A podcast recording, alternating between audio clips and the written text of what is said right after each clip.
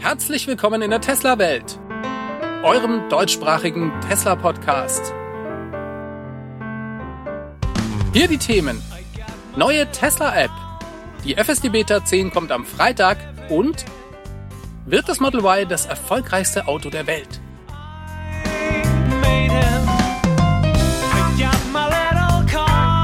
Mein Name ist David und dies ist die Folge 187.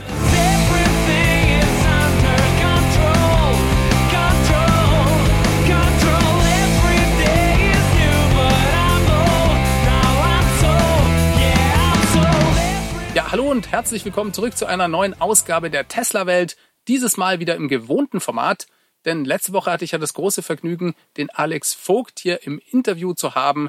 Wir haben ganz lange über den Tesla AI Day gesprochen. Der Alex hat einfach eine tolle Art, komplexe Zusammenhänge erklären zu können. Das hat mir richtig Spaß gemacht, mit ihm zu reden und ich hoffe, euch hat das auch gefallen. Ja, falls ihr das noch nicht gesehen habt, empfehle ich euch das hiermit. Unten in den Show Notes findet ihr den Link und ich blende ihn hier jetzt auch nochmal ein. Ja, eine interessante Info vom Tesla AI Day habe ich euch unterschlagen. Elon wurde nämlich nach der Hardware 4 gefragt. Also, da geht's um Teslas FSD Computerchip, den sie in den Fahrzeugen verbauen. Dazu gab es in der Präsentation selbst am AI Day gar keine Info, allerdings wurde Elon im Anschluss daran danach gefragt. Und da rückte er dann mit der Sprache raus und sagte, die Hardware 4, die kommt vermutlich zusammen mit dem Cybertruck in so ungefähr einem Jahr auf den Markt. Und dabei handelt es sich nicht nur um ein Upgrade des FSD-Computerchips im Fahrzeug, sondern auch die Kameras werden im gleichen Zuge mit erneuert. Trotzdem geht Elon weiterhin davon aus, dass auch die Fahrzeuge mit der aktuellen Hardware das Full Self-Driving erreichen können und bis zu 300 Prozent sicherer unterwegs sein werden als menschliche Fahrer. Der neue Chip, der habe dann bis zu viermal so viel Leistung wie der aktuelle und der ermögliche es dann von diesen 300 Prozent auf bis zu 1000 Prozent bessere Fahrleistung zu kommen als ein menschlicher Fahrer. Das ist sehr spannend. Die nächste Generation des Full Self-Driving Computers von Tesla gibt also nächstes Jahr zusammen mit dem Cybertruck. Ja, ich denke da persönlich auch immer gleich an den Semi-Truck, denn der wird nächstes Jahr erst in geringen Stückzahlen erscheinen und Tesla braucht ja logischerweise auch ein bisschen Zeit, um die Chipproduktion anzufahren. Dementsprechend glaube ich, eignet sich der Tesla Semi-Truck ebenfalls hervorragend als Kandidat für die nächste Generation der FSD-Hardware. Klar, die anderen Fahrzeuge bekommen das dann auch später und höchstwahrscheinlich wird man auch von der Hardware 3 auf die Hardware 4 upgraden können. Seit dem Tesla AI Day ist schon wieder viel passiert. Tesla hat bereits erste Stellenausschreibungen zum Beispiel für Robotikspezialisten ausgeschrieben. Da haben sie keine Zeit zu verlieren, denn bereits nächstes Jahr wollen sie ja einen ersten Prototypen des Tesla Bots präsentieren. Das finde ich faszinierend, auch wenn der Tesla-Bot nicht das Spannendste war, was am Tesla AI Day vorgestellt wurde. Darüber habe ich ja auch ausführlich mit dem Alex Vogt gesprochen. Reden wir mal über weitere News der Woche. Das Tesla Model Y ist erfolgreich in Europa gestartet. Da habe ich euch ein Video online gestellt, und zwar von einem Pressetermin in Dortmund bei der offiziellen Vorstellung von Tesla. Das verlinke ich euch hier auch nochmal. Und an dieser Stelle möchte ich auch nochmal auf nächsten Sonntag hinweisen. Da findet nämlich der nächste T&E Talk statt. Und da werden wir uns das Model Y nochmal ganz genau anschauen. Das ist nämlich das Hauptthema und auch der Gast der Sendung. Sonntag um 19 Uhr geht's los. Wir machen das als Livestream und ihr könnt vorab auch Fragen stellen. Das könnt ihr zum Beispiel jetzt direkt hier unten im Chat machen. Ihr könnt mir aber auch einfach eine E-Mail an feedback.tessawelt.de schreiben. Das funktioniert genauso gut. So, jetzt reden wir aber über das Model Y. Das ist wie gesagt erfolgreich in Europa gestartet. Erste glückliche Kunden in verschiedensten Ländern haben bereits ihre Fahrzeuge entgegengenommen. In Norwegen zum Beispiel haben sie in nur einer Woche über 1000 Fahrzeuge ausgeliefert, womit das Model Y alle anderen Elektroautos im Monat August überholt hat. Tesla hat das Fahrzeug tatsächlich noch vor dem Produktionsstart in Grünheide auf den europäischen Markt gebracht. Das hat im Großen und Ganzen zwei Vorteile. Zum einen mal kann Tesla einen Teil der vielen Vorbestellungen damit jetzt schon adressieren und zum Zweiten kommt das Fahrzeug früher auf unsere Straßen. Das heißt, wir haben die Möglichkeit, es aus nächster Nähe zu sehen, es vielleicht auch mal anzuschauen und Probe zu fahren oder Probe zu sitzen. Und das wird meines Erachtens wie ein Katalysator für weitere Verkäufe wirken. Insgesamt beschleunigt sich dadurch nochmal die Verbreitung des Model Y in Europa. Tesla verspricht sich ja vom Model Y, dass es das erfolgreichste Fahrzeug werden wird. Elon Musk geht davon aus, dass sie vom Model Y mehr verkaufen werden als vom Model 3, S und X zusammengenommen. Aber nicht nur das, er denkt auch, dass es eventuell das erfolgreichste Fahrzeugmodell weltweit werden könnte. Darüber habe ich schon mal in der Folge 168 gesprochen. Elon Musk denkt, das Tesla Model Y könnte in nicht allzu ferner Zukunft sogar Bestseller wie den Toyota Corolla ausstechen. Von dem werden ungefähr 1,5 Millionen Fahrzeuge jährlich verkauft. Und das, obwohl ein Toyota Corolla in der Anschaffung viel günstiger ist als ein Model Y. Also, ist es realistisch? Ich glaube ehrlich gesagt schon. Da gibt es ja zunächst mal die zwei Seiten. Es gibt die Produktion und die Nachfrage. Tesla baut gerade in Berlin, Shanghai und Texas die Kapazität derartig aus, dass sie solche Stückzahlen vom Model Y herstellen können. Vielleicht noch nicht ganz 22, aber 2023 ist es durchaus realistisch. Dann arbeiten sie mit Hochdruck am Aufbau der eigenen Batteriezellproduktion. Und fürs nächste Jahr sind sie darauf noch gar nicht mal angewiesen, weil sie sehr viel Zellen vorbestellt haben. Dadurch hat Tesla fürs nächste Jahr allein durch seine Zulieferer genügend Batteriezellen. Das wird sie 2022 also nicht einschränken, auch wenn sie selbst keine einzige Zelle herstellen. Ja, und die Nachfrage, die ist bereits jetzt sehr hoch. Tesla kann jedes Fahrzeug verkaufen, das sie bauen können, und sie tun das auch noch profitabel. Und wir stehen gerade an einem Wendepunkt, was die Elektromobilität oder die Wahrnehmung in der Öffentlichkeit danach angeht. Die breite Masse fängt an, Elektroautos fahren zu wollen. Und das wird sich in den nächsten zwei Jahren noch extrem beschleunigen. Ich denke, die Nachfrage wird also explodieren. Und Tesla kann sie mit dem Model Y bedienen. Und das Fahrzeug, das ist einfach beeindruckend. Ich habe es mir in Dortmund anschauen können. Es schlägt die Konkurrenz in Effizienz, Leistung und auch Ladenetzwerk. Und dann kommt noch dazu, dass es zur beliebtesten Fahrzeugkategorie, den Crossover-SUVs, zählt. Allein der Preis ist noch ziemlich hoch, aber ihr wisst ja, daran arbeitet Tesla mit Einführung neuer Technologien, wie zum Beispiel dem Megacasting oder auch der neuen eigenen Batteriezellen, werden hier die Produktionskosten dauerhaft gesenkt werden können. Und in Shanghai zum Beispiel, da wird ja seit kurzem auch ein Standard Range Model Y angeboten.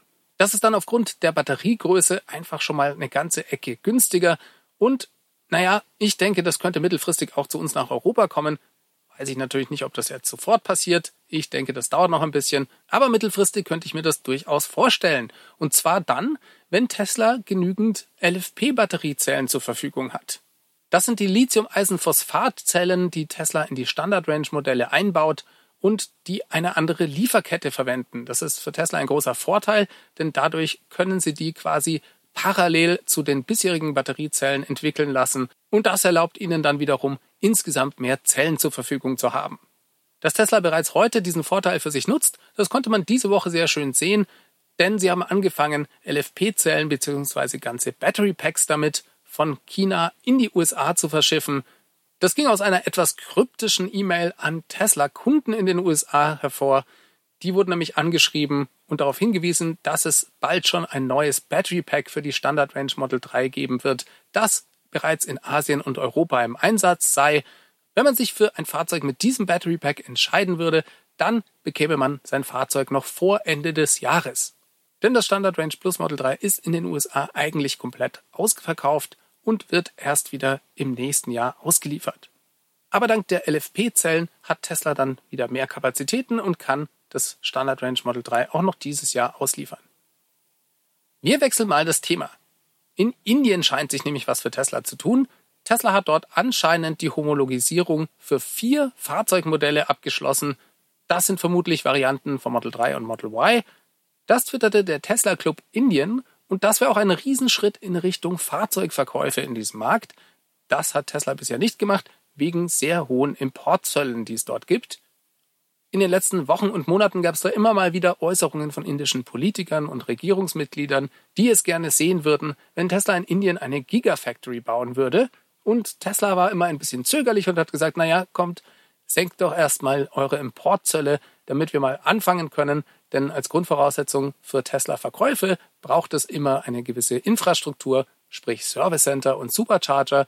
Da muss man natürlich erstmal klein anfangen und kann nicht sofort eine Gigafactory hinbauen. Die indische Regierung wollte lieber gleich von Anfang an ein festes Commitment von Tesla da haben und hat auch gesagt, naja, wir können jetzt nicht nur wegen Tesla unsere Importzölle senken. Tesla sieht das anders und sagt, ihr könntet ja die Importzölle für alle batterieelektrischen Fahrzeuge senken. Auf diese Weise könnten wir den Markt testen und eben auch die nötige erste Infrastruktur dort aufbauen. Es bleibt spannend, die weitere Entwicklung dort zu beobachten. Meiner Meinung nach würde der indischen Regierung da kein Zacken aus der Krone brechen, wenn sie, um batterieelektrische Fahrzeuge zu fördern, die Importzölle da senken würden. Und die Gigafactory, die würde dann sicher auch in Zukunft irgendwann von selbst kommen, da bin ich mir eigentlich sicher. So, dann hat Tesla diese Woche die Version 4 seiner Tesla-App veröffentlicht. Die Tesla-App ist ja ein ganz wesentlicher Bestandteil der User Experience bei Tesla. Hierüber lassen sich die Produkte erleben und auch steuern. Und auch in Zukunft wird die Tesla-App immer wichtiger werden. Sie wird noch mehr Funktionalitäten bekommen und dann auch irgendwann interessant werden für Leute, die gar keine Tesla-Besitzer sind. Zum Beispiel dann, wenn Tesla das Supercharger-Netzwerk öffnet. Denn dann sollen die Leute über die Tesla-App laden und auch bezahlen können. Bei der App wird sich also in Zukunft auch noch viel tun. Wir schauen uns das Update an. Als allererstes Mal fällt auf, dass Tesla hier das komplette Design überarbeitet hat. Die App schaut für meinen Geschmack moderner und schicker aus als vorher. Kritikpunkt sind vielleicht kleinere Schriftgröße, die an manchen Stellen verwendet wird. Das schadet der Lesbarkeit, vor allem für so ältere Säcke wie mich, die nach und nach immer kurzsichtiger werden. Das ist sicherlich ein Nachteil, ansonsten schaut die App aber super aus, mir gefällt sie sehr gut. Es gibt schicke kleine Gimmicks, wie zum Beispiel, dass sich jetzt die Räder drehen, wenn das Fahrzeug in Bewegung ist. Dann wurde wohl das Herbeirufen, also das Smart Summon Feature, überarbeitet und optimiert. Das habe ich persönlich noch nicht gesehen. Ich weiß also nicht genau, wie das umgesetzt wurde.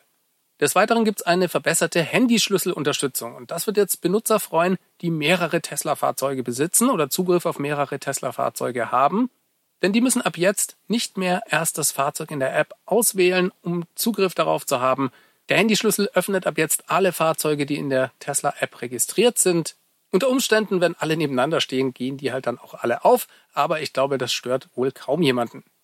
Kommen wir zum nächsten Punkt, und zwar dem Senden von Befehlen an das Fahrzeug direkt bei Öffnung der App. Das ist auch eine wichtige Sache, denn das Fahrzeug musste ja bisher immer erst aufwachen und ich glaube, das beschleunigt einfach nochmal die ganze User Experience. Dann gibt es für Powerwall-Besitzer noch einen vom Stromnetz trennen Button. Man kann also per Knopfdruck jetzt sein Haus vom Stromnetz trennen und off-grid gehen. Und dann gibt es noch zwei Funktionen, die Tesla nicht in allen Ländern bereits integriert hat. Zum einen mal ist wohl der Tesla Shop in die App gewandert. Das funktioniert in den USA, bei uns noch nicht. Man kann also ab jetzt seine Bestellungen in der App direkt verwalten und auch bezahlen.